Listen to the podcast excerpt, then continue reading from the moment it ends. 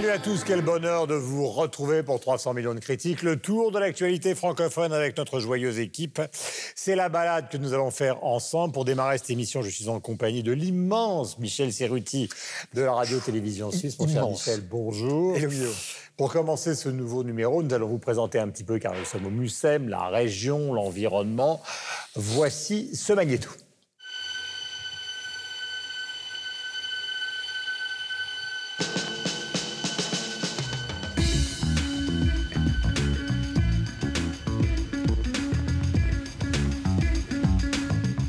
C'est un lieu inédit et vous avez euh, mille et une découvertes à faire et, et vraiment à venir.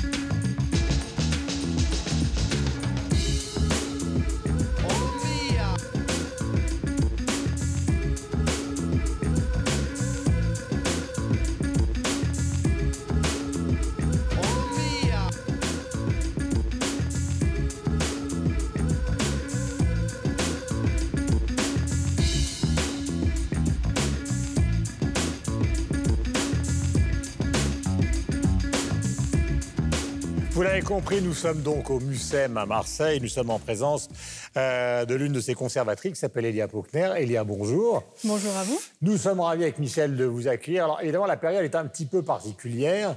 Alors la conservatrice qui s'occupe à la fois justement du patrimoine, de l'art contemporain, que fait-elle dans cette période particulière? Alors j'ai la chance d'avoir des... en vue des projets je peux espérer qu'ils se dérouleront après le, Covid. Donc je prépare des expositions. Je n'arrête pas euh, non plus d'enrichir les collections, de prospecter pour des acquisitions.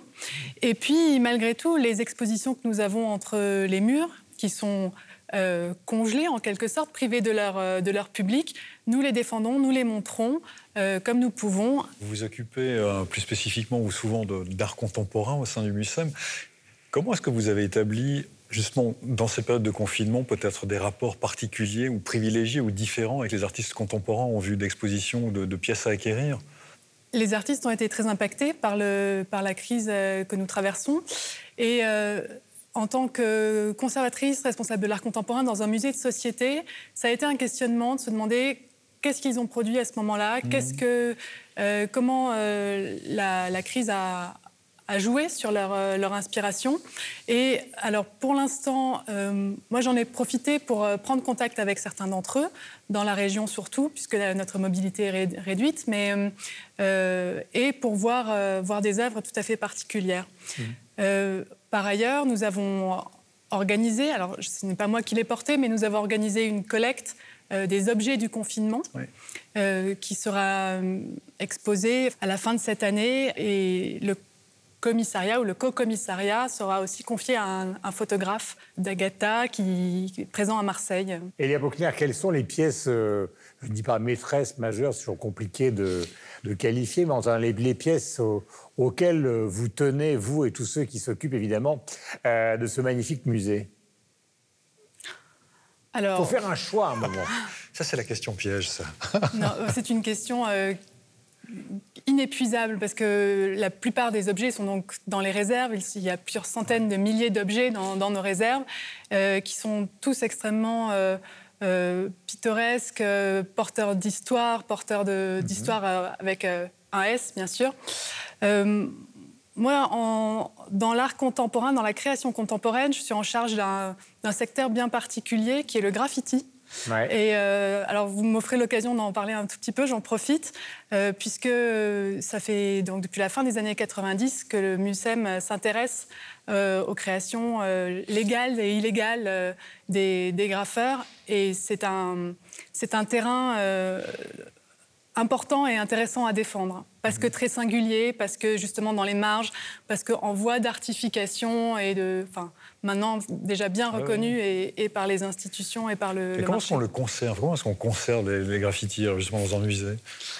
Eh ben, donc, en tant que musée d'ethnographie, euh, on collecte non seulement des œuvres, mais beaucoup d'objets qui entourent l'œuvre, mmh. c'est-à-dire des vêtements, des outils, euh, des documents, des, des, objets porteurs de références culturelles aussi, des disques, euh, des BD qui servent d'inspiration. Mais on fait aussi entrer l'œuvre dans la rue. On conserve des morceaux de TER, on conserve des sculptures contemporaines faites à partir de trains, de, portes de train, euh, comme celle de, Maxime Drouet. Donc euh, c'est assez varié et mhm. assez euh, excitant de ce point de vue-là. Et parmi les expositions qui sont déjà visibles, il y, en a une qui s'intitule Civilisation, qui est une sorte, que j'ai visité tout à l'heure, qui est une sorte, on va dire, d'instantané multiple de l'état de la planète par photographie interposée. Comment, comment est-ce qu'est née cette exposition?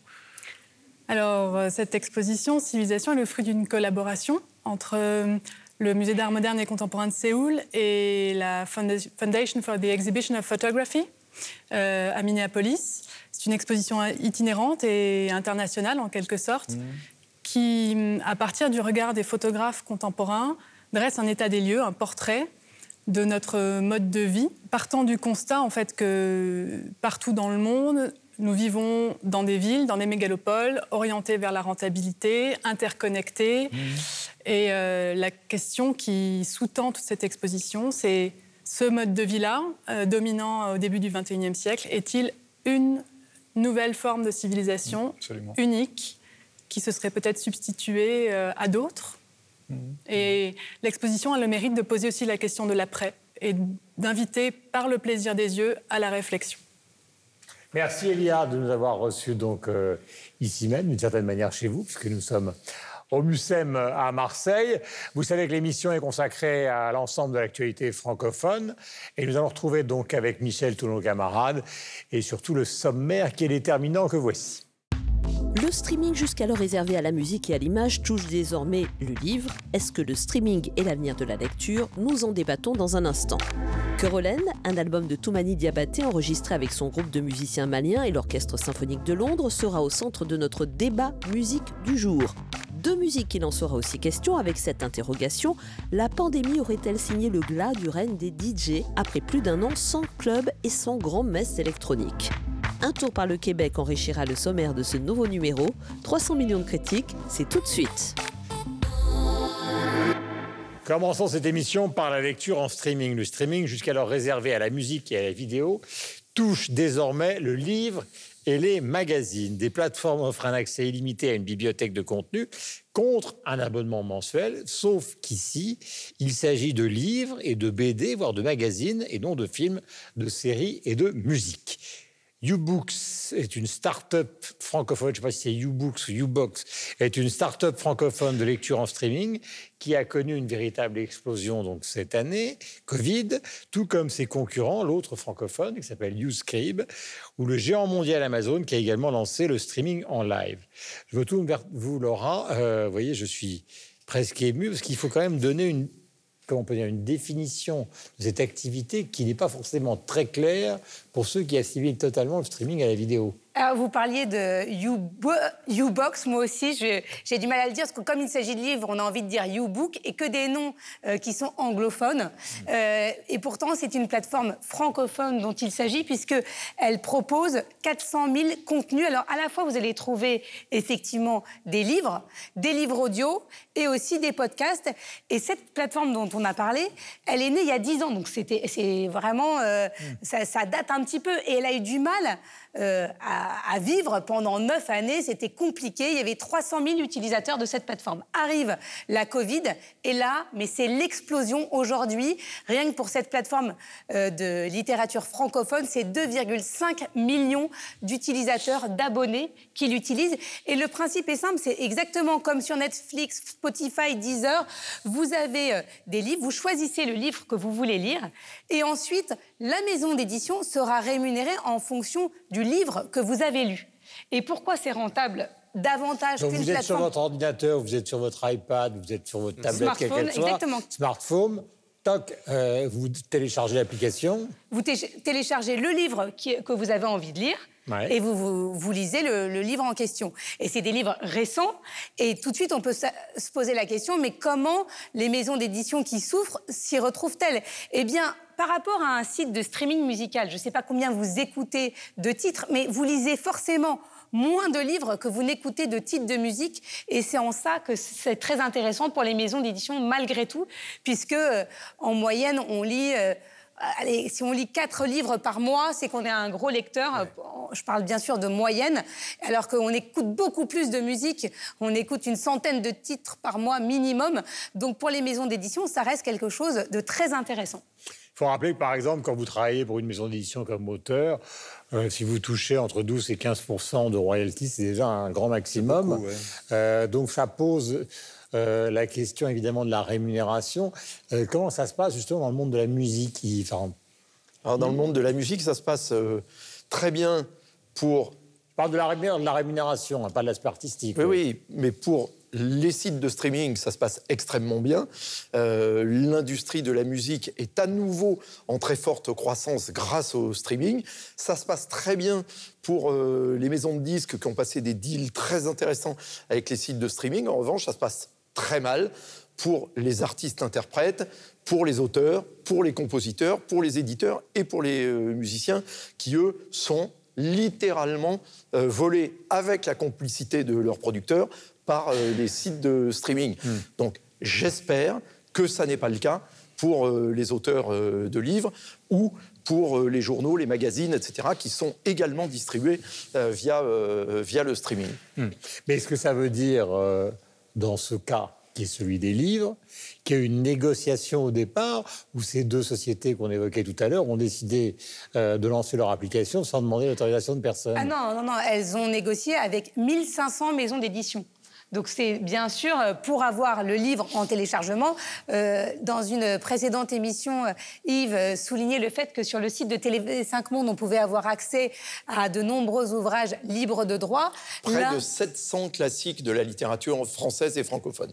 Là, c'est encore des ouvrages qui sont soumis à des droits. Donc hmm. il a fallu négocier avec ces maisons d'édition. Et évidemment, elles, n'ont pas pris la liberté de le faire dans leur coin. Voilà, et donc c'est les livres qui sont ceux qui sortent qu'on trouve. Exactement c'est les livres que vous pouvez trouver chez vos libraires. Et, effectivement, on est amené à se poser la question, mais alors le papier?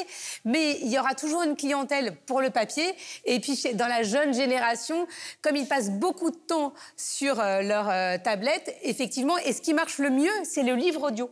C'est euh, euh, pareil, dans l'émission de la semaine dernière, euh, où il y a deux semaines, Michel nous disait de lire Proust à haute voix. Et effectivement, c'est une autre approche de la lecture.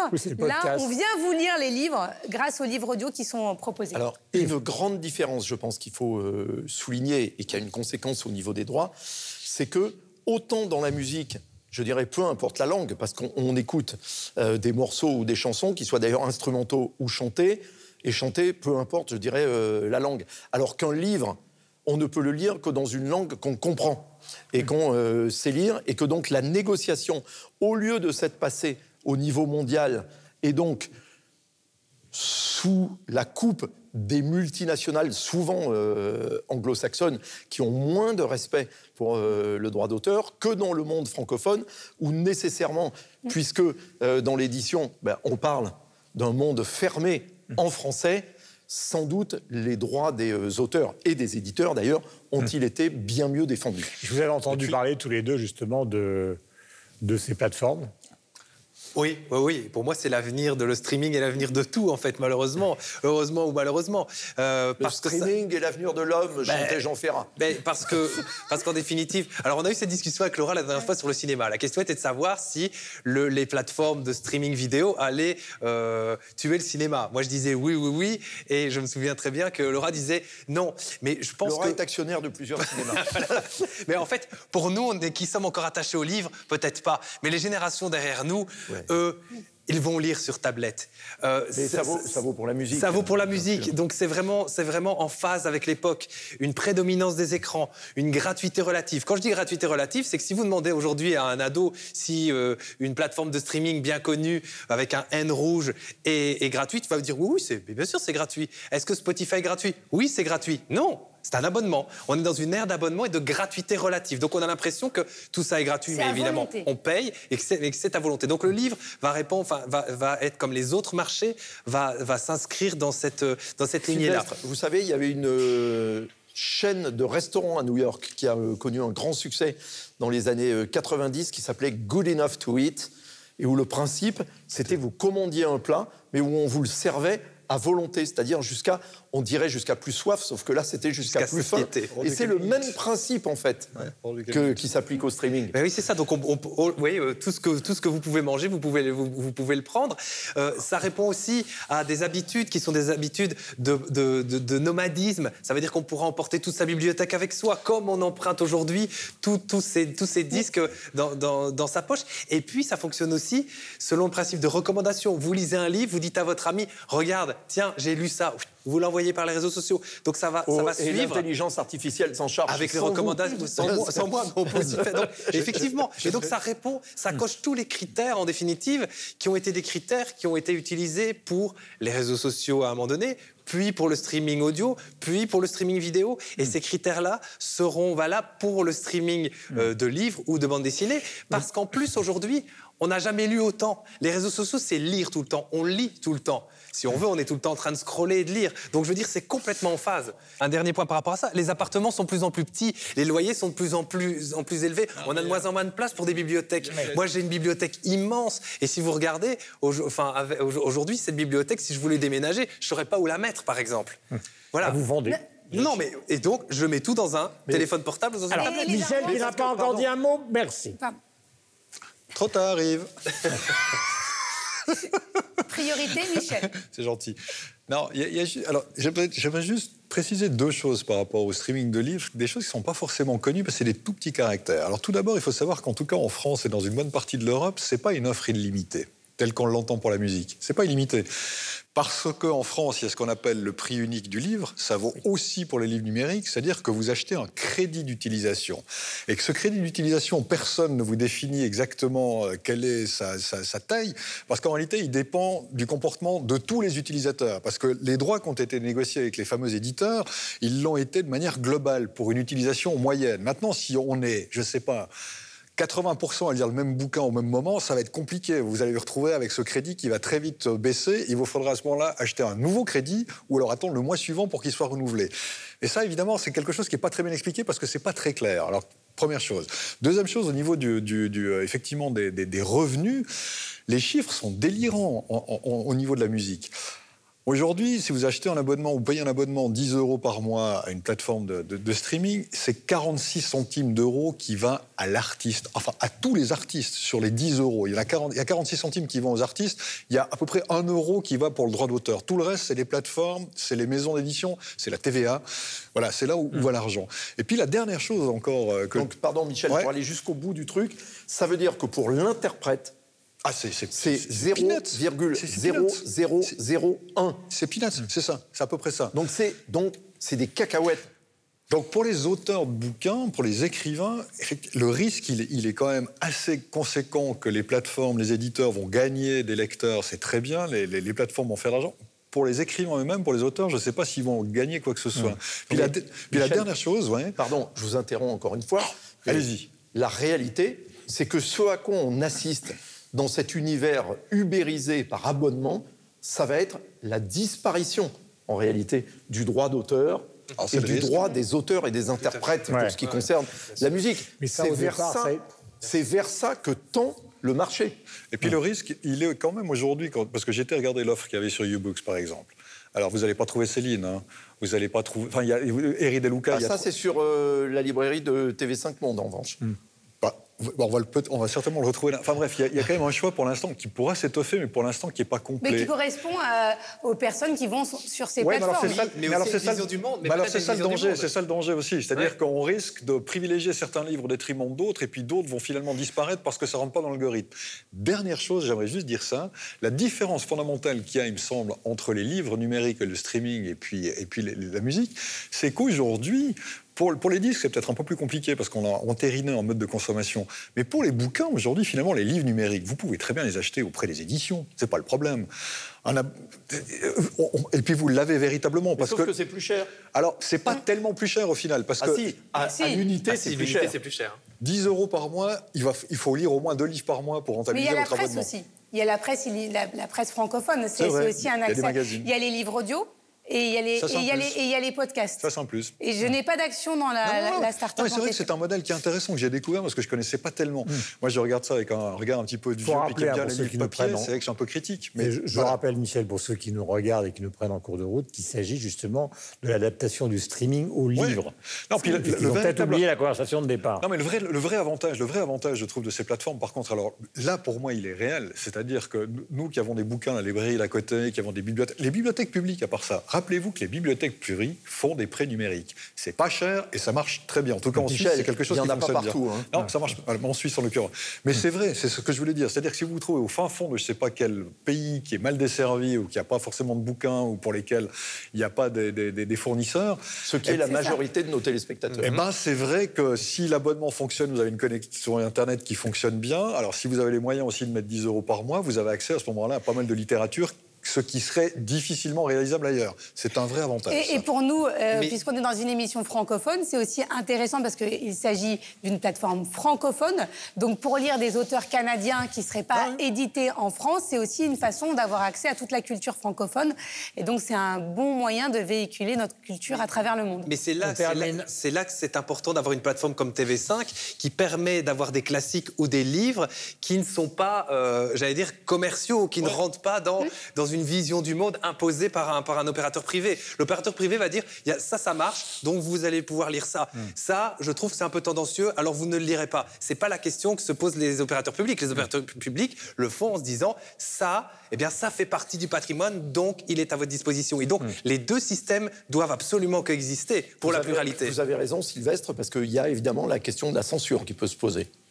Nous sommes cette semaine donc installés, vous le savez, à Marseille, ou en tout cas on vous le rappelle, au Mucem.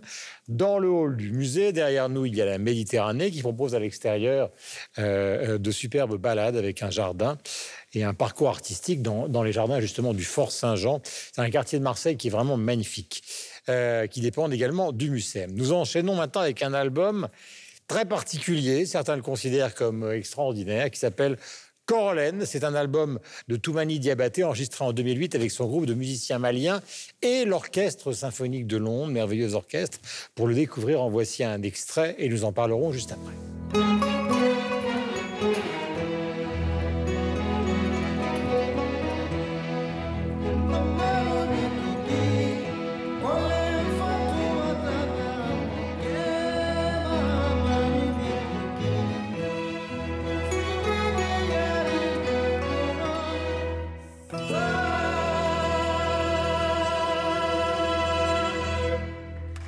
Commence Alors, sur le fond, on peut peut-être d'abord rappeler qui est euh, Toumani Diabaté. Euh, c'est le fils de Sidiki Diabaté et le père de Sidiki Diabaté. Junior. Oui. non mais donc C'est comme un ça qu'on les différencie, pardon. C'est un griot bamakois. Son père était un très grand joueur de kora. D'ailleurs, euh, sa mère était une, une grande chanteuse. Lui-même, hein, euh, Toumani Diabaté, pour euh, un peu le positionner, il est l'équivalent à la kora de, à la fois comme instrumentiste, mais aussi comme compositeur, il est l'équivalent de ce que Miles Davis ou euh, John Coltrane sont dans le jazz, Ravi Shankar est à euh, la musique indienne ou Rostropovich euh, euh, voilà, au, au violoncelle. C'est-à-dire qu'on est dans le virtuose absolu. C'est quelqu'un que le grand public euh, français, belge et suisse hein, euh, connaît de par sa participation à la tournée euh, L'âme Mali de M. euh, Mathieu Chédid, hein, même le public des victoires de la musique l'a vu puisqu'ils avaient remporté la victoire du spectacle de l'année hein, avec cette tournée qui réunissait autour de Mathieu Chédid Toumani et Sidiki Junior Diabaté, et puis la grande chanteuse Fatoumata Diawara. Mais surtout, il est l'auteur d'albums absolument euh, incroyables. Un en duo avec Taj Mahal, le bluesman euh, américain. Un autre qui est tout simplement merveilleux avec Ali Farka Touré, donc son collègue euh, malien mais euh, guitariste, auquel Ray Cooder avait un peu participé. L'album In the Heart of the Moon, qui a eu un Grammy Award, c'est un, voilà, un, chef-d'œuvre absolu. Et donc c'est intéressant de voir que Toumani Diabaté, à la fois traduit la grande tradition de la kora et des griots euh, maliens, mais est quelqu'un qui traduit et qui transpose sa musique avec beaucoup d'autres traditions. Il y avait un album qui s'appelait Songhai euh, dans les années fin des années 80 si ma mémoire est bonne. 88, hein. euh, voilà, avec des musiciens de flamenco, etc. Il a donc travaillé avec des bluesmen américains avec d'autres guitaristes maliens, avec des chanteurs. Et là, donc il se frotte à un orchestre symphonique et donc à une musique orchestrale. Hmm.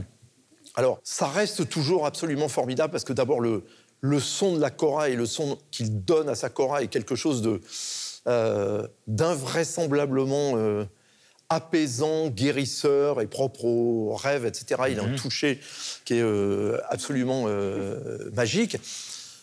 Après, c'est intéressant de voir comment une musique traditionnelle euh, se confronte à un orchestre euh, hmm. symphonique. Alors certains adorent, d'autres aiment moins. Mais Alors allons-y. Mais, la, Nous sommes partis. Mais en tout cas, la démarche est passionnante. La, démarche est passionnante et c'est vraiment très intéressant à entendre, c'est-à-dire le mélange des cordes.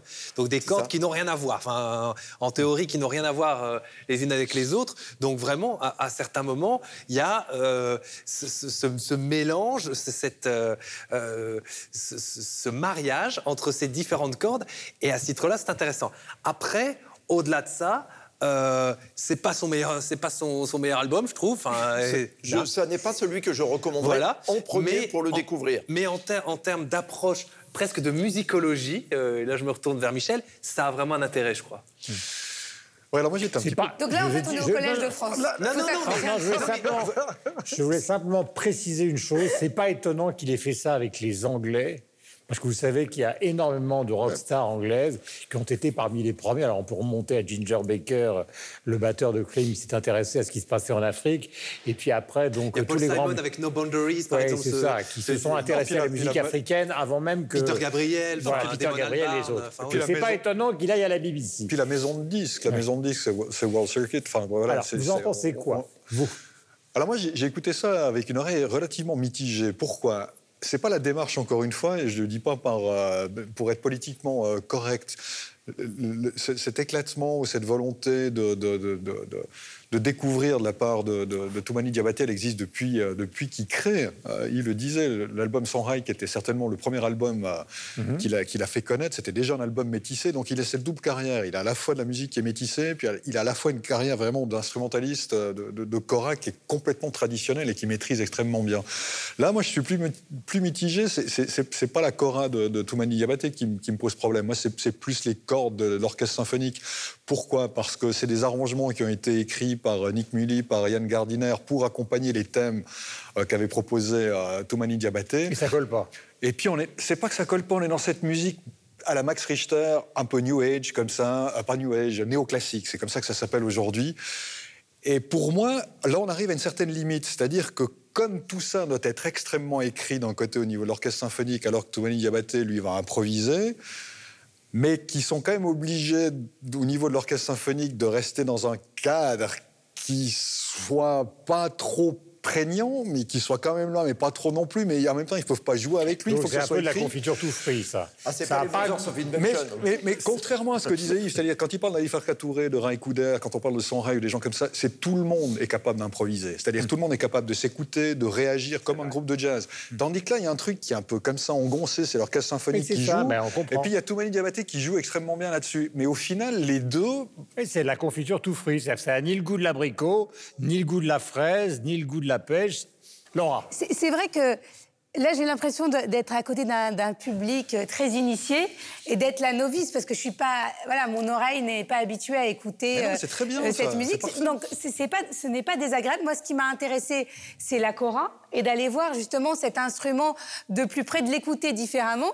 Et c'est vrai que ça m'a beaucoup plu parce que cet instrument qui est, comme le disait Yves, l'instrument à l'origine des griots, euh, qui est un, instrument traditionnel, est détourné sur les réseaux sociaux, mais de manière très efficace, pas du tout, euh, enfin très actuelle. Il y a une reprise avec la chora des Daft Punk, franchement magnifique. Donc c'est vrai que ça m'a amené, non pas, c'est vrai, je me suis un peu lassée de l'album. J'ai pas réussi à aller euh, jusqu'au bout. Euh, disons que voilà, mais mon esprit vagabondait très vite euh, ailleurs. mais en revanche, l'instrument, j'ai voulu m'intéresser à l'instrument et l'instrument, c'est assez intéressant de voir qu'il est repris par les jeunes générations mhm. différemment et qui va continuer voilà, de, vivre, pas au-delà de ces musiques traditionnelles, dans la, musique plus moderne. Et en ça, c'est très intéressant. Est-ce qu'il y a présence de l'album oui, personnage dans les réseaux sociaux? Le personnage est plus présent que vous sur les réseaux sociaux. Donc je ne sais pas. À chaque fois. faut... Non, non, ça faisait longtemps. Mais Toumani Diabaté a son compte Instagram officiel. Non, mais c'est ça. Mais... Il a son compte Instagram officiel. Et il est suivi est-ce que et il répond. meilleur que Charlemagne, par exemple? Non, pas du tout. Euh, écoutez, je vais aller rechercher ça, mais euh, je pense que vous pourriez faire un petit effort quand même. Mais d'ailleurs, Michel Magne aujourd'hui est plus suivi que Charlemagne. Ah oui, ça je Ah oui, surtout depuis euh, la sortie en BD de, du château d'Hérouville. Michel. Très, rapidement, j'aimerais juste mentionner encore ceci. Pour celles et ceux qui seraient intéressés par ce mélange de musique africaine et puis de de musique classique, il y a trois disques pour moi qui sont absolument sublimes et qu'il faut écouter. C'est des disques qui sont relativement anciens. C'est Hugues de Courson et Pierre Akendengue qui les avaient produits. Il y en a un qui s'appelle Lambarena où il a mélangé, métissé, enfin mélangé, c'est pas vraiment un métissage. La musique de Jean-Sébastien Bach avec des chants traditionnels gabonais, c'est absolument sublime. Et il y en a deux autres qu'ils ont fait par la suite. Les deux s'appellent Mozart l'Africain, où ils ont repris. Euh, voilà, encore une fois, des airs de Mozart, d'opéra ou autres, mhm. et puis euh, des airs euh, traditionnels arabes. Pour en avoir discuté avec des arabophones, en plus, le choix a été fait de telle manière à ce que les, musiques euh, classiques arabes qui sont, qui sont utilisées répondent vraiment au thème classique européen. C'est de toute beauté. Ça, c'est un exemple parfaitement réussi où il y a un équilibre entre les deux qui apporte une richesse et qui, qui grandit l'œuvre toute beauté acheté In the Heart ouais, puis alors ça, Sinon, il y a des orchestres symphoniques sur le continent africain qui sont aussi très intéressants. Hein. L'orchestre symphonique Kimbangis, par exemple, bien sûr, de Kinshasa. RDC, voilà. Bien sûr. Remarquable. Michel dit très bien le toute beauté, donc quand Michel dit de toute beauté, tout le monde s'arrête. Mais Michel est de toute beauté. Voilà. Mais j'ai bien fait de vous dire. il, lui manque sur son magnifique crâne un tatouage de serial killer maori. Ça lui irait très bien. Donc nous passons à la carte postale culturelle du Québec. Euh, qui est malheureusement liée à cette épidémie euh, de la Covid-19 et de leur absence. Elle nous est envoyée par Claudia, justement Claudia La Rochelle, et c'est Isabelle Siri, donc notre productrice qui l'a, donc productrice qui l'a réceptionnée pour nous. La voici. Et oui, Guillaume, nous partons retrouver Claudia La Rochelle qui se trouve dans les studios de Radio-Canada. Claudia, vous avez choisi de nous parler de musique cette semaine. Oui, et c'est un album instrumental, un premier album solo pour euh, l'artiste euh, de Québec, originaire de Québec plutôt, Louis-Étienne Santet. C'est 45 minutes de paysages sonores, euh, à la fois touchants, réconfortants, mélancoliques. Il y a quelque chose aussi de l'ordre de la nostalgie. C'est vraiment parfait pour la contemplation et pour, pour la méditation. Alors, est-ce à dire que au Québec, comme chez nous sur le vieux continent Il y a un regain d'intérêt pour la musique instrumentale? Oui, peut-être que des, noms d'artistes euh, comme euh, Alexandra Streliski, euh, ça vous dira peut-être quelque chose. On a aussi Jean-Michel Blais qui a travaillé avec Xavier Dolan, notamment pour ses films. Alexandra Streliski, elle, elle a collaboré, entre autres, avec Jean-Marc Vallée au cinéma. Alors, le néo-classique n'a jamais eu autant la cote par chez nous. Et comme vous le dites, peut-être aussi par chez vous. J'imagine que l'arrivée des plateformes d'écoute en continu, euh, l'impression qu'on a euh, que le temps va très, très vite et d'écouter ces albums euh, instrumentaux, le néoclassique, ça nous force peut-être à s'arrêter un peu puis à regarder le temps passer. Et puis en ces temps un petit peu tendus et difficiles, partout dans le monde, je pense que ça apaise. alors pour qu'on puisse se procurer cet album-là, il va falloir que vous nous rappeliez toutes les informations nécessaires. Alors, l'album s'intitule Réflexion 1 ou Reflection 1. C'est de Louis-Étienne Santet. C'est paru sous étiquette Coyote Record. Et d'ailleurs, cet album-là a dépassé les 3 millions d'écoutes sur les plateformes numériques. Donc, je vous invite à vous le procurer, à vous mettre ça, cette magnifique musique dans les oreilles. Merci beaucoup, Isabelle. Merci à vous, Claudia. Je vous retrouve euh, avec grand plaisir très prochainement. Et en attendant, nous allons repartir sur le plateau de 300 millions de critiques qui se trouve cette semaine au MUSEM à Marseille. Voilà, on devrait lancer la musique d'Ainsi parlait Zarathustra. Les DJ sont-ils au chômage oh, La pandémie aurait-elle signé le glas du règne des DJ Oh, quelle horreur Plus d'un an sans club et sans grande messe électronique. Pouah, quel drame absolu Où sont passés David Guetta le Beethoven de je ne sais quoi? Où est passé Laurent Garnier, qui lui joue avec des musiciens et a quand même un certain sens euh, de la musique? Bob Sinclair, très bon tennisman, mais enfin musicien, ça reste à prouver. Martin Solveig, etc., etc., et autres The Donc, je plaisante, bien évidemment. Nous vous aimons tous, mais c'est vrai qu'il n'y a plus de fêtes, il n'y a plus de grandes réunions. Donc, euh, ça pose la vérité. Il n'y a plus de club ouvert, surtout. Si, alors ils travaillent ici, ils enregistrent, parce qu'il y a quand même il y, a, tout un travail de production et, de lancement sur les plateformes. Il faut faire le distinguo entre euh, DJ et producteur. Il y a des gens qui ne sont que DJ, ça veut mm. dire ils mettent que les disques des autres. Mm. Et eux, bah, pour le coup, bah, ils sont vraiment au chômage. Et puis il y a les autres, mm. c'est-à-dire les producteurs. Euh, tous ceux que vous venez de citer sont producteurs. Euh, Bob Sinclair, bah, Daft Punk, vous les avez pas cités, mais David Guetta. Donc ça veut dire qu'ils font de la musique. Ils créent quelque chose, qu'on aime ou qu'on n'aime pas, mais ils créent quelque chose. Et donc cette musique, elle est aujourd'hui aujourd'hui écoutez, non plus nécessairement dans les clubs, elle l'est, elle est testée euh, par ces artistes-là qui sont aussi DJ qui ont la double casquette. Mais donc, ils n'ont plus la possibilité de tester leurs morceaux, mais ils continuent à produire. Ça veut dire qu'aujourd'hui, la musique électronique, euh, elle sort, elle, sort des, euh, des clubs. C'est pour ça que je me gaussais de moi-même. Non, mais bien sûr, mais, ils gagnent moins, par contre. Ben, ils gagnent moins parce que. Mais parce que quand bah, parce qu'Ibiza est fermé. Parce qu'ils ils, vont chercher beaucoup d'argent quand, quand, ils jouent en, quand ils jouent en live ou dans des clubs. Mais ils restent des artistes au même titre que quelqu'un qui joue de la guitare ou quelqu'un qui joue du, synthé ou peu importe. Et je pense qu'ils s'en sortent même mieux que, celui, que l'artiste qui joue juste de la guitare. Oui. Parce qu'ils ont une cote de popularité énorme. Vous, vous citiez euh, David Guetta, il est suivi par plus de 8 millions euh, de personnes et donc il devient un objet publicitaire. Non mais c'est une autre source de revenus, mais il suffit qu'il fasse un post. D'ailleurs, allez sur son compte Instagram, vous allez voir, il y a des posts qu'on dit rémunérés où il met en avant que ce soit un vêtement, un objet, et donc il est rémunéré pour ça. Ceux que vous venez de citer, effectivement, c'est une source de revenus et donc ils sont pas à plaindre par rapport à ces DJ qui sont, sont même euh, exilés, qui sont partis euh,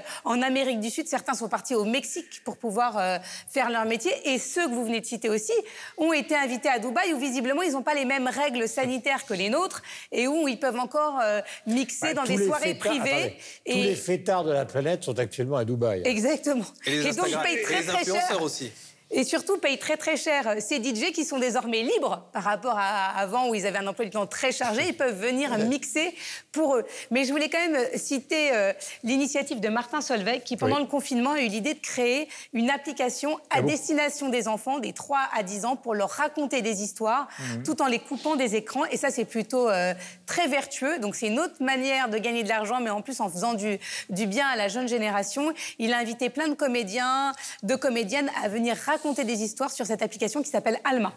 Beaucoup de talent, Martin Solveig. Je, fais, je, fais, le célèbre, c'est la question sans ah, la non-question La non-question. Non, mais alors ce qu'il y a aussi... Bon, Parce que nous sommes une émission post-moderne. Ça ne vous a peut-être pas, vous a peut-être pas échappé, mais Laurent Garnier a écrit une lettre ouverte à euh, Rosine Bachelot.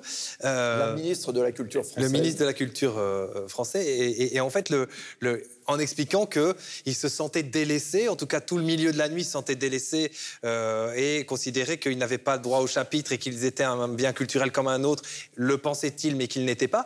Et en fait on a cette discussion-là aussi en Belgique. Le problème c'est que ça ne dépend pas du ministère de la Culture chez nous la nuit par exemple. Je pense que la France c'est pas la même chose. C'est le ministère de l'Intérieur. Donc c'est euh, pour des questions de nuisance, des questions de, de, santé publique, de sécurité, etc. C'est un fait tout simplement parce que ce sont des lieux où on diffuse de la musique et pas où on crée de la musique en tant que telle. Alors effectivement, euh, dans, dans, une salle, de, dans, dans, dans, certaines boîtes et dans certains clubs, des, des, artistes peuvent venir jouer leur musique, mais c'est pas la majorité des, des, des cas. La, la, majorité des cas, c'est quelqu'un qui vient mettre de la musique. Donc la musique euh, est un bien culturel dans ces, dans ces endroits-là, mais qui sont surtout des lieux de divertissement. En Belgique, il y a un vrai problème par rapport au monde de la nuit, il faut le dire. C'est qu'aujourd'hui, euh, il n'y a pas de subsides, euh, qui ne sont pas considérés comme étant des artistes, etc. Et il y, a, il y a un vrai souci. Je pense que le souci se pose le aussi en est France. Fermé. Le fuse est fermé, mais le fuse, c'est intéressant que vous en parliez, a euh, euh, créé. Dire ce que c'est. Qu'est-ce que le fuse Alors le ce fuse, le fuse, c'est le plus vieux club de Belgique, 20 à peu près euh, 27 ans d'existence. C'est le club le plus fameux, le plus connu, où a joué effectivement euh, un Laurent Garnier euh, très souvent, qui se trouve dans les Marolles, un quartier historique de Bruxelles.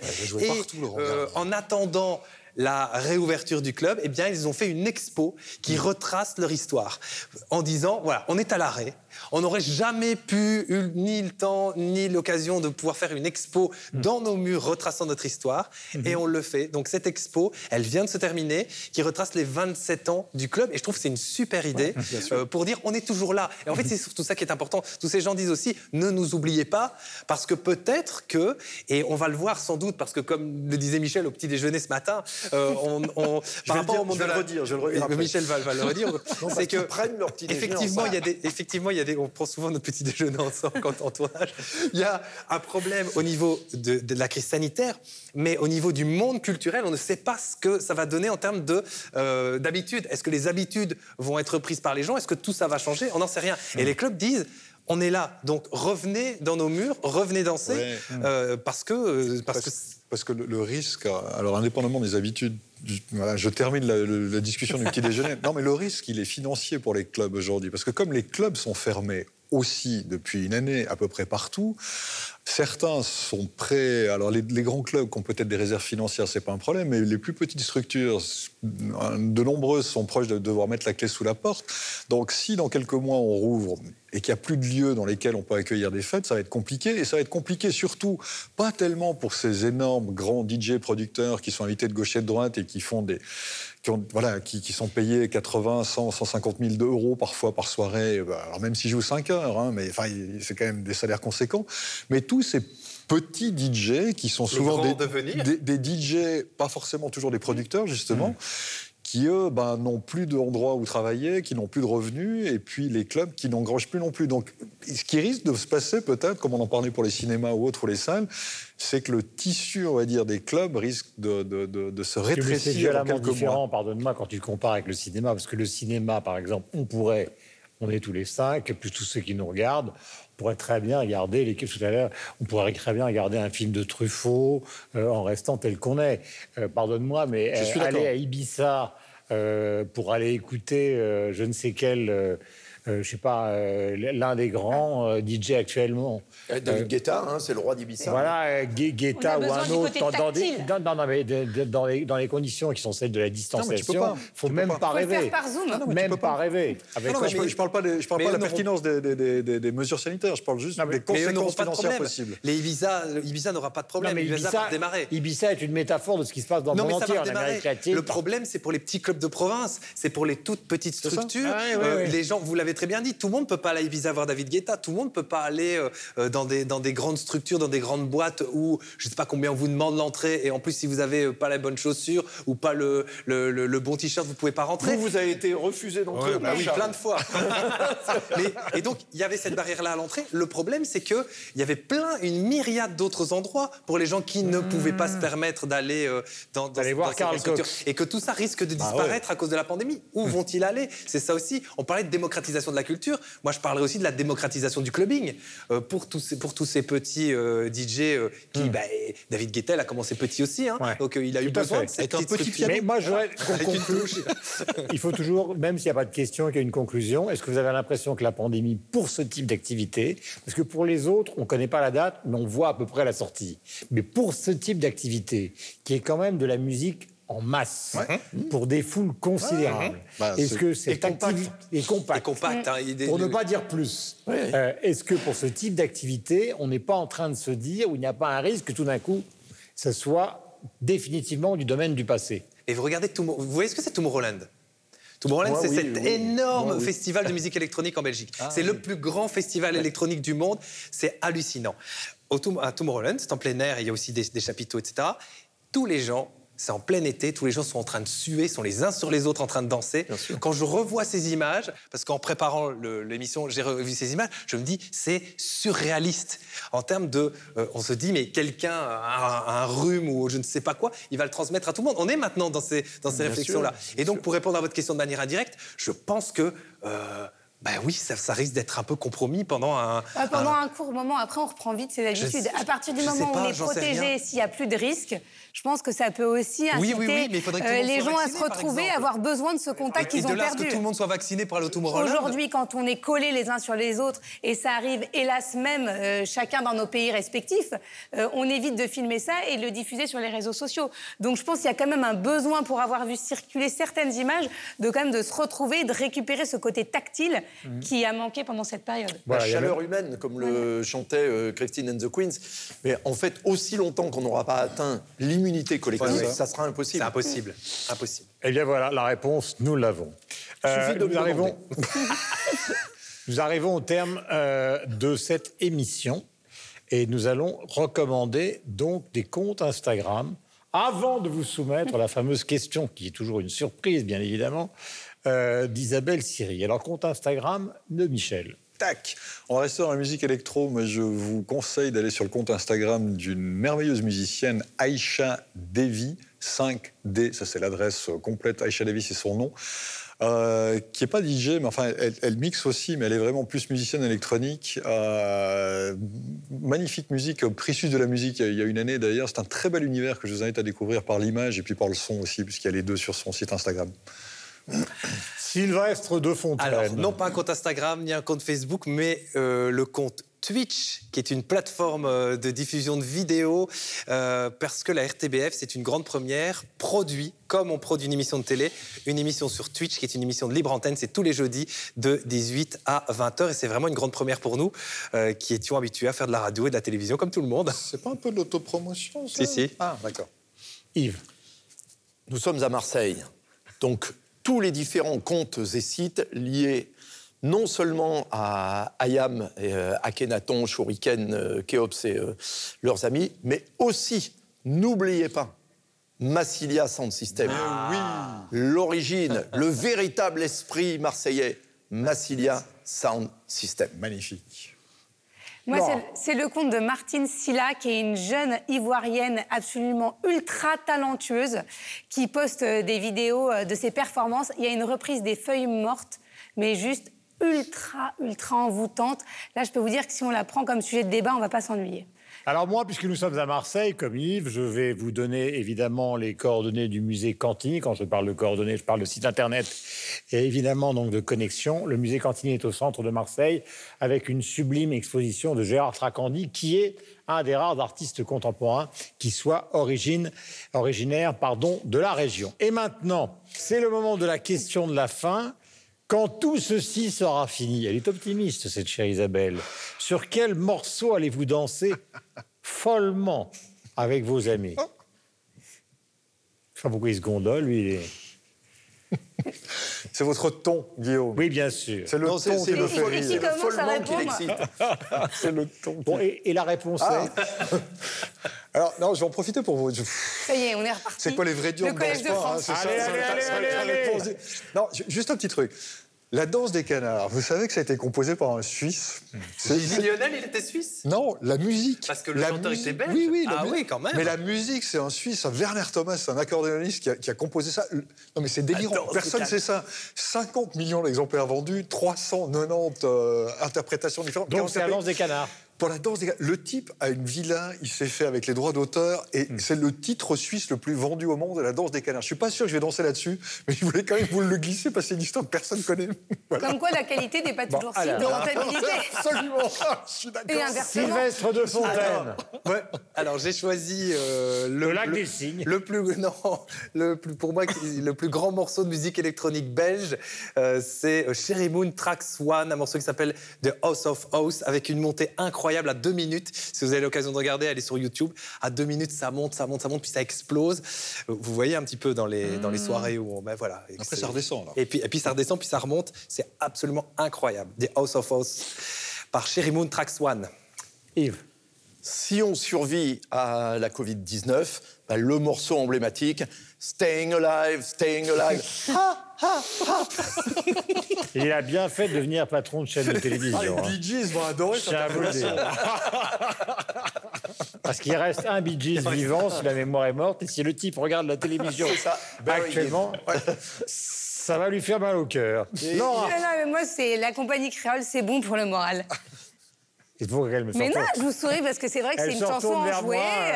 J'aime bien cette chanson. Mais Bah c'est oui, parce que vous êtes bon pour le moral, Guillaume. C'est pour ça que vous là. regarde. C'est ça. C'est un peu le résumé euh, de cette émission. Quand on nous regarde, je pense que c'est ce que tous les gens ressentent. Voilà. Et c'est bon pour la morale. Aussi. Ah, Oh la vache. parfois, parfois. Ça va, Guillaume, très, le morceau. ça va très très loin. Guillaume, quel est le morceau Allez. Alors moi, je vais faire un mash-up. Ah, Mais ça, ça fait un peu la confiture tout fruit dans vous. Exactement. Mais ça n'a pas de goût, pas d'odeur, pas de saveur. euh, attendez, attendez. eh ben, attends, j'ai pas, j'ai pas commencé. Dans le mash-up, je mettrai premièrement Alexandrie Alexandra, Ah, non, désolé. Boogie Wonderland, et puis après, forcément, Rock'n'Roll de Led Zeppelin. Ça, ça va faire un sacré bordel. mais ça va être bien, Tout ça, surtout la fin. tout ça ici même au MUSEM, où nous sommes en attendant donc ces deux expositions Civilisation et celle consacrée à Jeff Koons, qui aura probablement les deux d'ailleurs. Euh, beaucoup de succès, merci, je vous aime. Et vous aussi d'ailleurs, téléspectateurs de TV5 Monde de 300 millions de critiques, on se retrouve toutes les semaines pour analyser euh, l'actualité culturelle francophone. Ciao, à bientôt. On va passer un dimanche au en famille, en que l'on soit riche ou non. C'est un plaisir que personne ne boude. Le rêve marseillais, un soir d'été au cabanon. Oui, passer un dimanche au coude, en famille, en famille, que l'on soit riche ou non. C'est un plaisir que personne ne boude. Le rêve marseillais, un soir d'été au cabanon. Du lundi au samedi, travailleurs et chômeurs. Tous ceux qui étudient, les honnêtes, les fraudeurs. Les papiers, les mamies, les policiers, les voleurs veulent tous recevoir le fruit de leur dur.